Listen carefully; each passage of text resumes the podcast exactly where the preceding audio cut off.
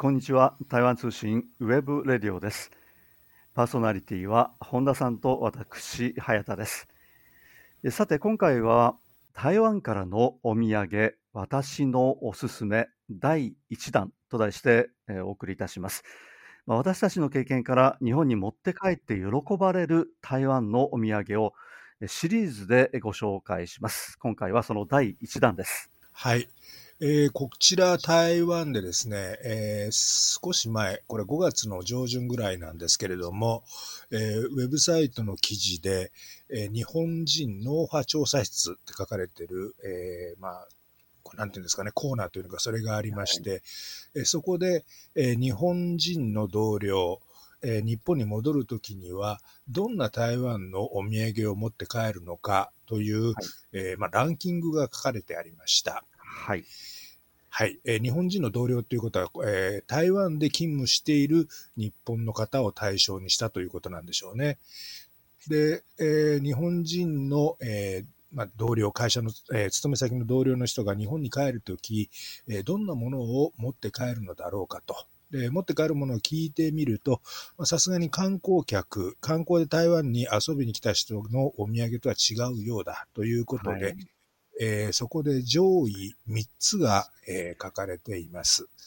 で、えー、1つは、えー、パイナップルケーキが第3位として上がっています。はい、これ定番中の定番ですね。ああ、ですよね、はい、あの空港であるとか、お土産物の店もありますし、専門店もたくさんありますよね。はい、で、えー、2位が、えー、これは台湾のお茶。えー、が2位にランクされています。そしてね、1位なんですけど、これは、まあ、ちょっと意外にも感じたんですけれども、えー、台湾のお酒、それも、はい、えー、カバランっていうウイスキーが1位になっています。うんえカバランってこちらのあの金の車っていうか金車っていう業者が作っている、はい、えー、ウイスキーなんですけど、割と新しいブランドじゃないですか、これは。そうですね。まあ、近年、うん、まあ、名前を挙げてきたというか、昔からあったものではないですね、お酒という。ですよね。はい。はい。いろんなコンテストで賞を、えー、受賞したんだということで、えー、はい、時々宣伝を見かけますが、割と新しいブランドです。で、これまあ、ついでにというわけじゃないんですけれども、えー、その日本に帰った日本人の、えー、同僚、台湾に戻ってくるときにはどんなお土産を持ってくるのか、ということでもアンケートをしたようなんですが、これね、ちょっと聞いた人が悪いんじゃないかと思うんですけど、はい、えー、お土産なしっていうのが一番多かったという ですね。で、えー、その他には、あ、たった一人だけお土産を持って帰ってくると答えた人がいたと。はい、えー、それによると、台湾の、えー、お友達が好きな、インスタントラーメンを選んで持って帰ってくる。あるいはお漬物、うん、スイーツの類ですね、を持って帰ってくるということなんですが、はい、まあ、これはあの調査と言いましても、そのサンプルとかがわからないので、まあ、おそらくその記者の方が周りの方何人かに聞いて、えー、非常にその簡単にやったアンケートに基づくものなんでしょうが、まあ、とりあえずベスト3、えー、うん、3位がパイナップルケーキ、2位がお茶、そして3、え1位が、えー、カバランウイスキーということで名前が挙がっております。はい。これあの編集部のその、まあ、同僚に聞いたということなんですけども、はい、これ、えー、多分にあの自分の趣味で選んだところがありそうな感じがしますね。それは思いますね。はい。えー、まあ、ただ、その、こういったものを、その、日本に、えー、行くときある、あ、日本に帰るときですね、この、日本人が台湾に長く住んでいる。まあ、た、例えば我々みたいなあ人間もそうですけれども、あの、何を持って帰るのかって本当に、あの、ちょっと頭をな悩ませてしまうことっての多いですよね、台湾のお土産というと。そうですね。あの、もちろんその用途というのか、使い道によってもお土産のチョイスって変わってくると思うんですよね。あの、取引先とか仕事先に配るものもあれば、あるいはその、仲のいい友達、特に台湾のこと詳しい人、知ってる人にプレゼントするものってのもあるでしょうし、はい、で、場合によってはそれこそ自分で使うものもありますから。はい、これも含めての話で進めていきたいと思いますけどね。はい、そうですね。はい。それであの、その3つの中のトップに来ています、えー、カバランウイスキー、ウイスキーですね、台湾ブランドのウイスキーですけれども、はいえ。ー、とそこから広げてですね、お酒の話をしたいと思いますけれども、えー、本田さん、えー、日本に、えー、帰るときですね、はい。まあ、どなたかにあのお土産としてあげるか、あるいは自分で飲むか、ちょっとこれは別としてですね、なんか持って帰るお酒ってあります、はいあのね、台湾というか、その、これも中国大陸も含めてなんですけど、はい、お酒って意外とないような、あるようなで、あの、まあ、ご承知だと思うんですけど、今、例えばその、南京町とか、横浜だったら中華街かな、ああいうチャイナタウンに行けば、はい、あの、両岸のお酒っていうのは大体揃いますし、そんな遠いところまで行かなくても、大阪や東京のちょっとしたお店行ったら、今、中国のお酒って普通にありますよね。うん、まあ、あの、中華系の食材店に行けば、まあ、売ってますよね。はい。はい、ありますよね。だからその、例えば料理酒で紹興酒がとか、まあ飲みたいなというので、紹興酒、あとその台湾ビール、青島、チンタオビールっていったそのビールとか、あの辺のお酒は結構普通に手に入るので、うん、せいぜいが高粱酒、それもね、高粱酒って結構癖があるから、人を選びますよね。はい、うん。まあ好き好き、えー、あの好きね。そう、そうなんですよ。だから台湾に以前来て、あの、結構気に入ったって方にはプレゼントできますけど、はい、意外とお酒って、台湾のお酒ってなってくると、うん、ちょっと記憶にないですね。うんまあ、そういった意味で、そのウイスキーで台湾ブランドのウイスキー、えー、まあ、台湾で売り出し中といいますか、まあ、かなりもう名前も通ってみな皆さん知ってるウイスキーがあるので、まあ、これを持って帰ろうかということになるんだと思いますけども、あのこのカバランウイスキーあの、確かにファンの方いますね、日本に。みたいですね。えー、私の友人もなんか結構好んで飲んでるようですけれども。あ、なるほど。まあね、嗜好品なので、あの、好き好きは分かれますけれども、確かにその、コアな不安っていうのは、ここ何年か増えた印象はありますね。うん、それがその、美味しいからあ飲んでるのか、あるいは台湾だから飲んでるのかっていうのはちょっとよくわかんないんですけれども、えー、はい、えー、まあ、ちょっと両方あるかもしれませんけれどもね。うん、あのカバランは実際に僕も試飲とかさせてもらったことあって、はいはい、うん、まあ、あのー悪くはないと思うんですけれども、うん、僕が買えないというか買わないのは、ちょっと値段が張るんですよね、他のウイスキーに比べて。ね、他のその、えー、例えばスコッチウイスキー、まあまあ、これあの、値段はピンクキリでしょうけれども、えー、ちょっと高いですよね、確かにカバランの場合は、その、あの、まあ、全体の中から見ても。はい。だから私もあんまり買って帰らないですね、高いんでっていうことはありますけど。はい、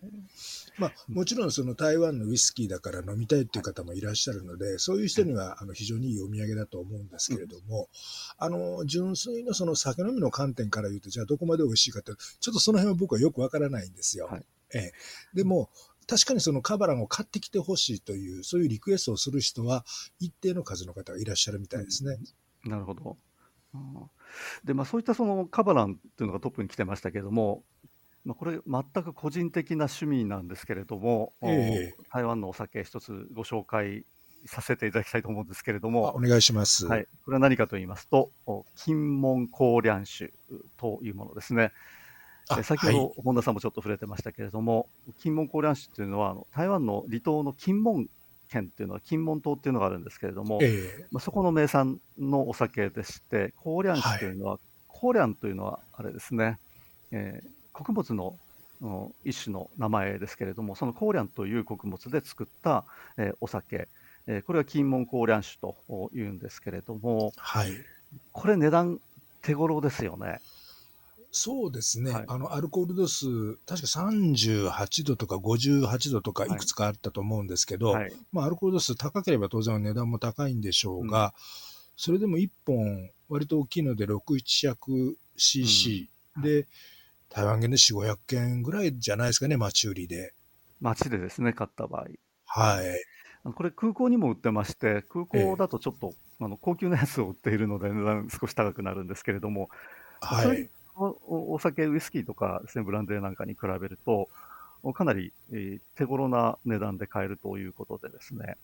まあ、おすすめなんです。そうですね。はい。高粱酒っていうのは上流酒で、はい、まあ割ときついめのお酒で、あのー、結構匂いがね、あの特徴があって、はい、好き嫌いは分かれるかもしれませんけど、うん、でもあの台湾で飲んで美味しかったっていう人は確かにいますよね。あの台湾で、まあ、宴会というかこうみんなで飲むときにですね、えーえー、まあ、いろんなお酒があるんですけどビールもあるし、まあ、当然ウイスキーもあるんですけれども、はい、金門高粱酒を持ってくるとです、ね、持ってくるというのは一つの何と言いますかねこれ持って持ってきてみんなに飲ませるとこうあみんなわーっと言ってですねこうなんか楽しんで飲んでくれるというようなところがあってあの、はい、宴会なんかの時ににもこれ非常に重宝するお酒なんですけどね。あの、受けますよね、持っていくと。受けますね。そこで。はい。はいあ。持ってきたよって言うとね、あ、金門こりゃしだって言って、はい。飲む人もいるし、飲まない人もいるんですけどね、これ、あの、強いんで、あはい。はい。あの、ちっちゃいグラスで、あの、本当にちっちゃいのあるんですけれども、はいあの、それで結構みんなで、あの、ワイワイ飲むと楽しいお酒ではありますよね。そうですね。えーただ、あの、これ、えーまあ、日本に持って帰るとですね、まあ、そういった意味で、ちょっと珍しいお酒ということでですね、えーえまあ、贈り物にもできるんですけれども、これ、えーこの高粱酒、えー金門高粱酒ですけれども、もう日本の人にい見せるとですね、これ、まずびっくりするのは、このアルコール度度の高さですよね。うん、ですよね。はい。まあ、先ほど言ったあのお本田さんが言ってました38度、お58度とおいうのがあってですね、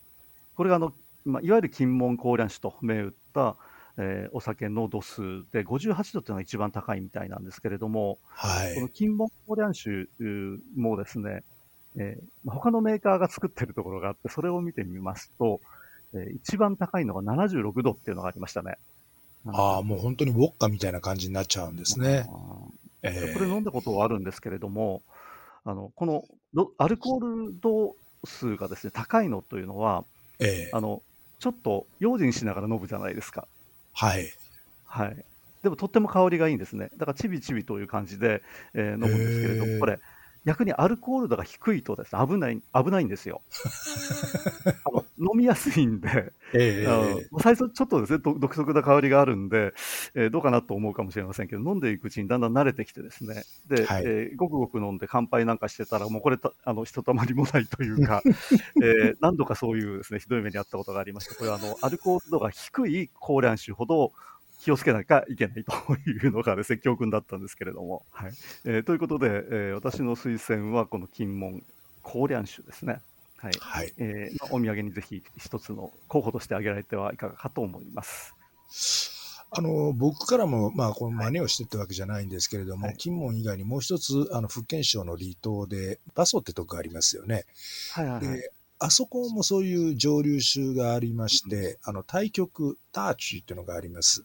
ははええ、あの、味は非常にこう、あの、金門の高粱酒によく似てるんですが、まああれも、あの、まあ、話題、えー珍しいバソのお酒ってこともありますし、えーで、まあ、バイチオ、えー白いお酒ですが、同じように高粱酒のように飲むことができるので、まあ、話題性というのか、珍しさという点からも、ターチも悪くないかもしれません。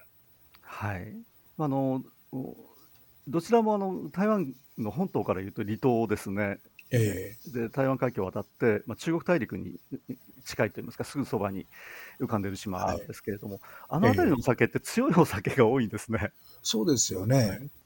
このマスオンもそうですけれども、まあ、先ほど紹介した金門高粱酒の金門も、まあ、台湾の本島から言うと離島に当たるんですね、台湾海峡を渡って向こう側になってしまいますけれども、中国大陸の福建省からすぐそばなんですね、すぐ沖に浮かんでいるという位置にあって、なぜかあの強いお酒多いですね。そうなんですよね。ええで、あの、今、地理の、あの、説明、あの、中国大陸の沖合っていうことがありましたが、あの、台湾の人からとっても、実は金門と馬祖ってのはちょっと距離のあるところなので、あの、まあ、もちろん日本のお土産にもいいんですけれども、さっきのあれじゃないですが、台湾の方の宴会に招かれた時にですね、はい受け狙いで持って行っても、実はとってもいいんじゃないかなと思います。本当に盛り上がりますよね。はい、そうですね。あのアルコール度が高いということでも非常に受けますので、えええー飲むか飲まないかは別としてですね、話題性としては非常にいい,、いい、いいのではないかと思いますね。ですよね。で、なんか宴会にこう、本当にこう、サインをしてるとか、参画してるっていう、その、一体感が、妙な一体感というか、共犯意識が生まれて、それはそれで楽しいんじゃないかと思いますね。そうですね。はい。あの、えー飲みすぎにはご注意ください。ということでですね、台湾からのおお土産、えー私のおすすめ第1弾ということで、えーまあ、お酒のお話をお中心にさせていただきました。えーそれではこの辺りで、えーお別れしたいと思います。えーパーソナリティは、えー本田さんと私、えー早田でした。それではさようなら。さようなら。えー台湾通信 web radio でした。